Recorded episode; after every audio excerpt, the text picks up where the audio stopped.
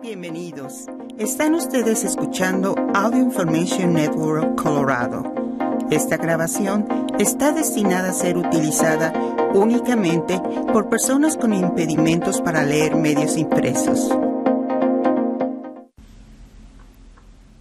Gracias por acompañarnos el día de hoy lunes 17 de julio de 2023 a la lectura de ARP en español. Mi nombre es Diana Navarrete. Estos son los principales artículos que leeremos hoy. Seis pasos para prepararte emocionalmente para la jubilación. Escrito por Tamara E. Holmes. ¿Puede el ayuno intermitente ayudar a la remisión de la diabetes tipo 2? Escrito por Dr. Mauricio González. Nueve artículos de larga vida útil que se deben comprar al por mayor. Escrito por Donna Fuscaldo. Y continuaremos con algunos artículos diversos. Seis pasos para prepararte emocionalmente para la jubilación. Preparar las finanzas para cuando dejes de trabajar es importante, pero preparar la mente también lo es. En el 2017, a los 63 años, Craig Bradley se jubiló de una carrera en recursos humanos. Después de haber trabajado 40 años, estaba listo para dejar atrás el levantarse temprano, los correos del trabajo y el extenuante viaje diario a la oficina. Durante dos o tres meses mi vida fue, oh, voy a viajar a este lugar y voy a estar a ver a estos amigos, recuerda. Pero cuando esa euforia inicial comenzó a desvanecerse, empecé a sentirme perdido, sin propósito, preguntándome qué iba a hacer con mi día. Para quienes se están acercando a la jubilación, la salud física y financiera por lo general son las principales preocupaciones y la salud emocional comúnmente queda en segundo plano. Un estudio de ARP de octubre del 2022 halló que el 57% de los jubilados y el 41% de los adultos no jubilados nunca pensaron en hacer planes para sus necesidades emocionales cuando dejaran de trabajar. Casi la mitad de los adultos jubilados dijeron que no habían pensado en buscar formas de sentirse satisfechos las personas a menudo se sienten abrumadas por la idea de la jubilación, dice Patricia Cabanó, una ex psicoterapeuta en el área de la Bahía de San Francisco que se convirtió en consejera personal para la jubilación cuando advirtió que no había muchos recursos para ayudar a las personas a planificar los efectos psicológicos de dejar el ámbito laboral. Eso puede hacer que muchos posterguen considerar o planificar su vida después del trabajo. La encuesta de ARP halló que las personas que comienzan a planificar su jubilación por lo general sienten temor e incertidumbre. Entre los recién jubilados es común observar aburrimiento, aislamiento, soledad y una sensación de falta de propósito. Otro estudio halló que el 28% de las personas jubiladas sufren de depresión, un índice considerablemente más alto que el de la población mayor en general, según investigadores de la Universidad de Michigan. En el caso de Bradley, a la lista se agrega un sentimiento de culpa. A medida que intentaba acostumbrarse a la sensación de que, al no tener obligaciones laborales, ya no me necesitaban, sus amigos y colegas anteriores no dejaban de decirle qué afortunado era por haber podido jubilarse ya te sientes mal y encima de eso, sentirte mal te hace sentirte mal, dice. ¿Por qué la jubilación puede resultar confusa? Un motivo por el que las personas pueden sentir que tambalean en la jubilación es que estamos viviendo más que las generaciones anteriores y muchos de nosotros no tenemos modelos que nos muestren cómo encontrar significado en los 20 o 30 años que vivimos después de dejar de trabajar, dice Cabanó. Incluso quienes están muy entusiasmados con la jubilación pueden sentir ansiedad si no tienen un plan para ayudarlos en la transición, agrega. A otros les cuesta porque su trabajo es parte de su identidad, dice Mike Drake, autor de Longevity Lifestyle by Design, Redefining What Retirement Can Be. Eso es lo que le sucedió a Drake cuando se jubiló en el 2016 después de una carrera de 38 años en la industria de servicios financieros. Si bien había aspectos de su trabajo que no le gustaban y se alegró de dejarlos atrás, dice que el trabajo me daba un motivo para levantarme de la cama a la mañana. Después de jubilarse, estuvo deprimido en su casa por casi un año, hasta que se dio cuenta de que su trabajo había satisfecho ciertas necesidades psicológicas como darle un sentido de propósito y una sensación de pertenencia. Hasta que no encontrara nuevas formas de satisfacer esas necesidades en forma regular, iba a estar abatido, dice. Fue solo cuando comenzó un nuevo capítulo, escribiendo libros y haciendo presentaciones y talleres sobre el estilo de vida de la jubilación que comenzó a sentir otra vez en su entusiasmo por la vida. Prepararse para el impacto emocional. Si bien nunca podemos saber por adelantado cuán turbulento será el inicio de nuestra jubilación, podemos tomar medidas para aumentar las probabilidades de que el aterrizaje sea suave. Del mismo modo que es importante crear un plan para las finanzas, debemos crear un plan para nuestra satisfacción emocional. Estos son algunos de los pasos que recomiendan los expertos. Comienza temprano. Comienza a imaginar cómo deseas que tu jubilación unos cinco años antes de jubilarte sugiere. ¿Cómo no? Por ejemplo, algunas personas tal vez quieran continuar trabajando de algún modo.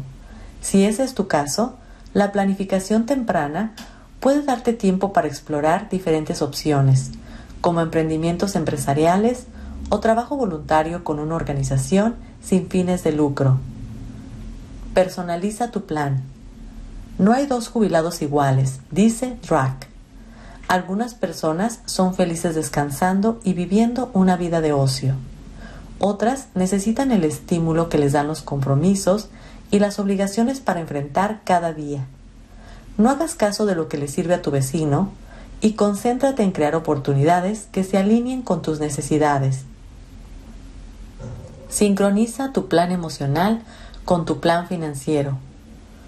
Ahorrar regularmente en un plan de jubilación y saber cuándo comenzar a cobrar el seguro social son algunos de los pasos que pueden ayudar en la transición a la vida sin un sueldo. Sin embargo, la planificación financiera y la planificación psicológica van de la mano, dice Cabanó. Visita a tu planificador financiero y dile, esto es lo que quiero hacer con mi vida los próximos 20 años. Así que quiero ajustar mi plan financiero para adaptarlo realmente a lo que deseo. Encuentra tu lugar feliz. Si estás planeando mudarte, no tomes la decisión basándote solo en el costo de vida. Distintas áreas pueden ofrecer estilos de vida y oportunidades diferentes, dice Alison Levine, estratega de Suburban Jungle, una empresa consultora en mudanzas con sede en Nueva York. ¿Quieres salir de tu casa y tener una variedad de restaurantes a la mano? ¿Prefieres un vecindario tranquilo con mucha gente paseando perros? Pon a prueba y experimenta un sitio, sugiere Levine, y asegúrate de visitar distintas áreas de la ciudad y conversar con la gente del lugar para ver cuán cómodo te sientes. Explora las cosas que te apasionan para las que nunca tuviste tiempo. Cuando Bradley trabajaba, le gustaba aconsejar a ejecutivos jóvenes que estaban tratando de ascender. Desde que se jubiló, ha lanzado su propia empresa de consejería y se dedica a eso. Él y su esposo Troy Whiters también han soñado con vivir en el extranjero, por lo que pusieron en alquiler su casa en Palm Springs, California, y alquilaron una en Puerto Vallarta, México. Queríamos probar el estilo de vida de los expatriados y hasta ahora nos gusta. Estamos disfrutando mucho. Considera tus relaciones. Al pensar en cómo quieres llenar tus días, es necesario incluir a las personas con quienes los vas a compartir. Si estás en una relación, habla con tu pareja sobre lo que desea cada uno en la jubilación y planifica actividades de las que puedan disfrutar juntos, dice Cavanaugh. Yo recomiendo que cada uno tenga su tercer acto planeado y que juntos planifiquen un tercer acto para la pareja, dice. También es importante encontrar tus tribus, dice Drac. él tiene lo que llama su tribu laboral, su tribu de natación y su tribu de ciclismo, personas con quienes comparte su interés en esas áreas. Nos da la oportunidad de charlar sobre cosas y nos mantienen activos, dice, nos mantiene felices. Eso es muy, muy importante. ¿Puede el ayuno intermitente ayudar a la remisión de la diabetes tipo 2? Consejos para ayunar si eres diabético. Un poco más de 28 millones de adultos mayores de 65 años han sido diagnosticados con diabetes en Estados Unidos, según las estadísticas más recientes de los Centros para el Control y la Prevención de Enfermedades, por sus siglas CDC. Se estima que otros 8 millones viven con la enfermedad, pero no han sido diagnosticados.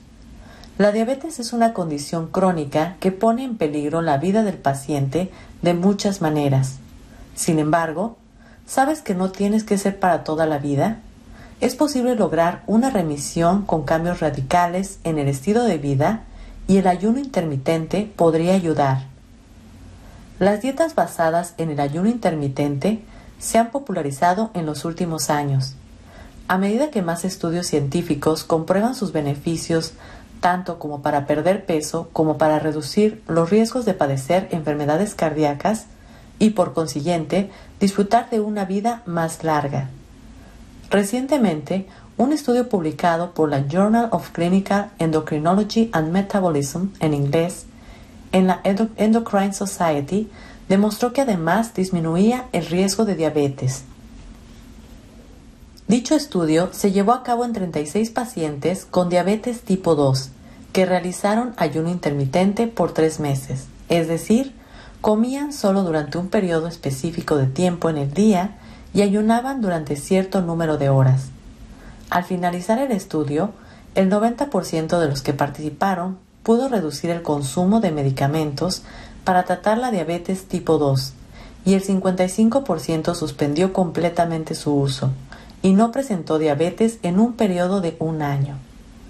Otro de los hallazgos reveladores fue que el 65% de los pacientes que logró la remisión había padecido de diabetes tipo 2 entre 6 y 11 años, cuando se estima que los pacientes que tienen mayor posibilidad de revertir la diabetes son solo aquellos que la han padecido por un periodo corto de tiempo, no más de 6 años.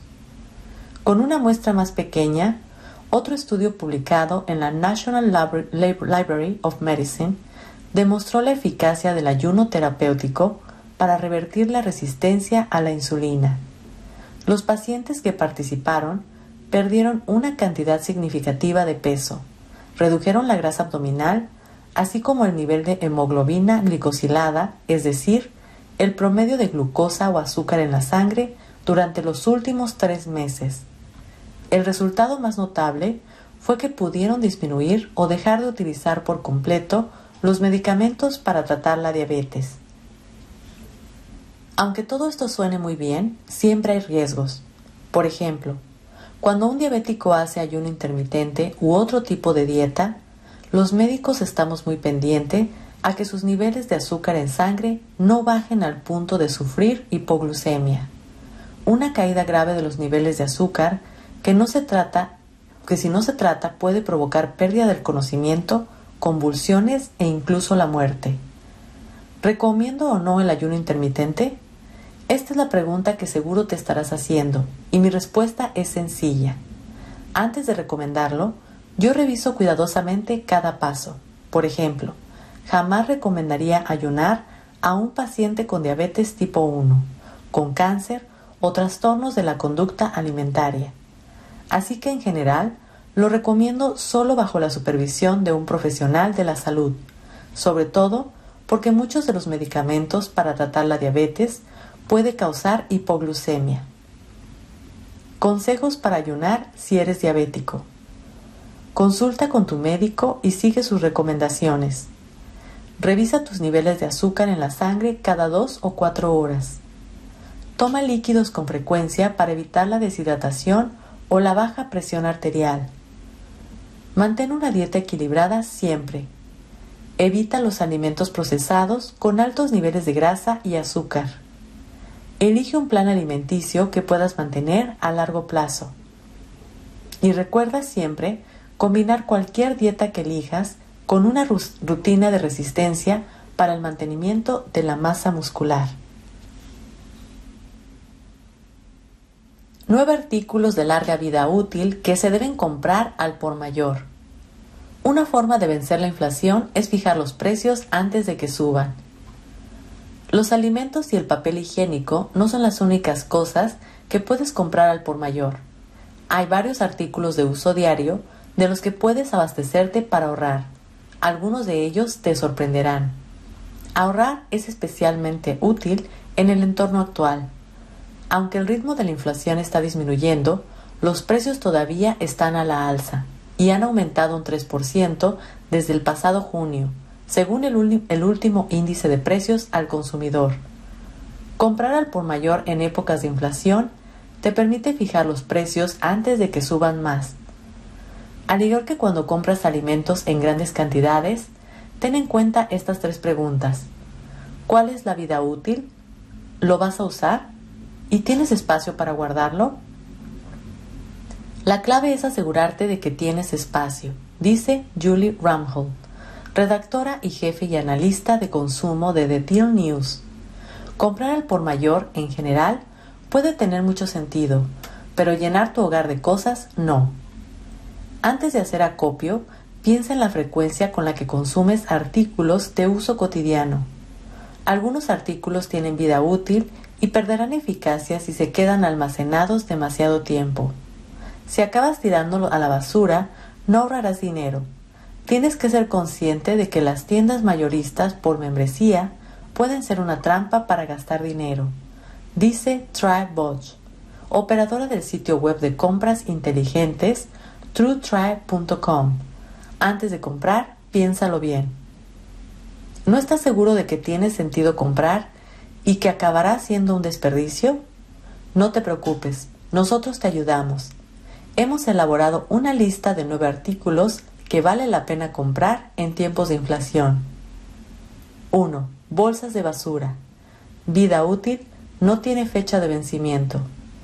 Las bolsas de plástico pueden tardar décadas, quizás hasta cientos de años en descomponerse, lo que significa que no tienes que preocuparte por la vida útil de las bolsas de basura. Si tienes el espacio, vale la pena el derroche, dice Ranhold. Algunas familias esperan a que ciertas marcas se pongan en oferta en el supermercado local y se abastecen. Otras simplemente van a Costco tal vez tengan que volver a comprarlas un año después. 2. Bolsas de plástico con cierre hermético. Vida útil no tienen fecha de vencimiento. Las bolsas con cierre hermético son muy útiles en casa y al igual que las bolsas de basura, no tienen fecha de vencimiento, por lo que es conveniente almacenarlas si utilizas muchas. Hay un gran movimiento hacia las bolsas reutilizables para bocadillos y sándwiches pero puede ser una inversión cara, dice Ramhall. Para las familias numerosas, comprar bolsas con cierre hermético en tiendas mayoristas puede ahorrar dinero. 3. Papel de aluminio, envoltura plástica y papel para hornear. Vida útil no tiene fecha de vencimiento. Al igual que el papel higiénico, las toallas de papel y las bolsas de basura, el papel aluminio, la envoltura plástica y el papel para hornear están en la lista de los artículos que debes comprar si tienes espacio para almacenarlos. No tienen fecha de vencimiento, pero pueden ocupar mucho espacio si compras demasiados. 4. Pasta dental. Vida útil 2 años. La pasta de dientes puede ser un producto ideal para comprar al por mayor, ya que es algo que utilizamos a diario. Pero no compres demasiada, ya que tiene una caducidad de unos dos años. Al cabo de ese tiempo, algunos de los ingredientes pierden su eficacia.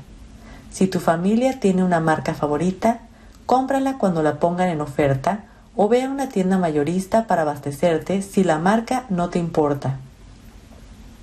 5. Shampoo y acondicionador.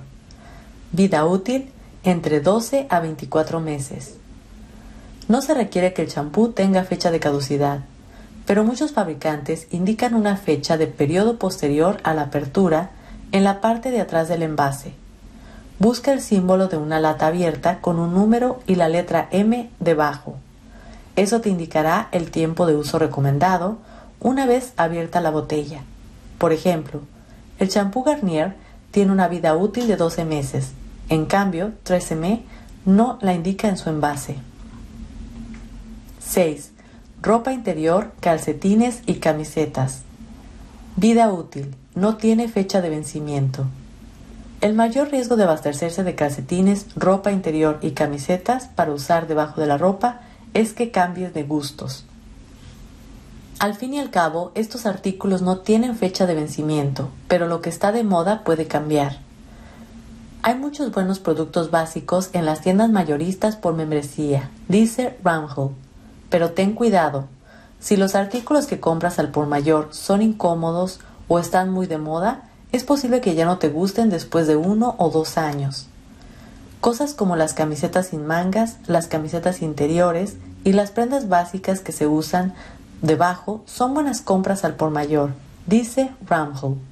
Si te preocupa mucho la apariencia y cómo te queda la ropa, tal vez no sea tan buena idea comprarlas así. 7. Jabón en barra. Vida útil entre 24 a 36 meses. No encontrarás una fecha de caducidad en la envoltura de una barra de jabón, pero la mayoría tiene una vida útil de 2 a 3 años. Los jabones en barra naturales casi siempre tienen una vida útil más corta porque no llevan conservantes artificiales. Eso no significa que pierdan su eficacia para limpiar después de ese tiempo, pero pueden perder parte o todo el aroma. El jabón durará para siempre, dice Bosch. El limpiador corporal quizás dure un año. Más allá de eso, yo tendría cuidado. 8. Artículos de limpieza. Vida útil. Entre 6 meses a 2 años. Los productos de limpieza tienden a perder eficacia mientras más tiempo pasan almacenados, pero eso depende del producto. Por ejemplo, el blanqueador dura 6 meses después de abrir el envase, en tanto que la mayoría de los limpiadores multiusos o multisuperficies pueden durar hasta 2 años. El detergente líquido para la ropa seguirá siendo eficaz entre 6 y 9 meses después de abrirlo, mientras que el desinfectante de manos puede durar entre 2 y 3 años. Si es algo que no te vas a terminar en un año y medio, no es algo que debas comprar al por mayor, dice Bosch. 9. Pilas. Vida útil entre 10 a 20 años. Comprar pilas al por mayor no solo puede ahorrarte dinero, sino que también puede ser útil en una situación de emergencia. A nadie le gusta quedarse oscuras en un apagón porque la linterna se quedó sin pilas. La buena noticia es que este producto tiene una vida útil realmente larga.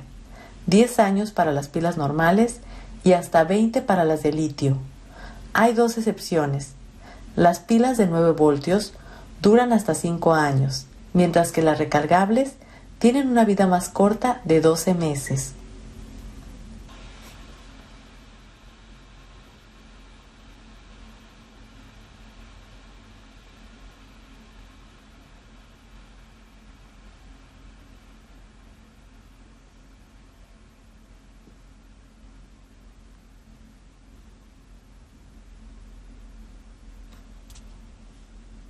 Gracias por acompañarnos en esta edición de ARP en español.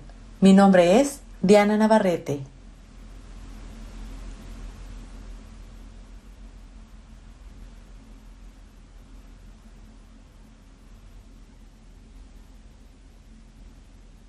Si ha disfrutado de este programa, por favor suscríbase a nuestro servicio gratuito en nuestra página web www.aincolorado.org o llamando al 303-786-7777.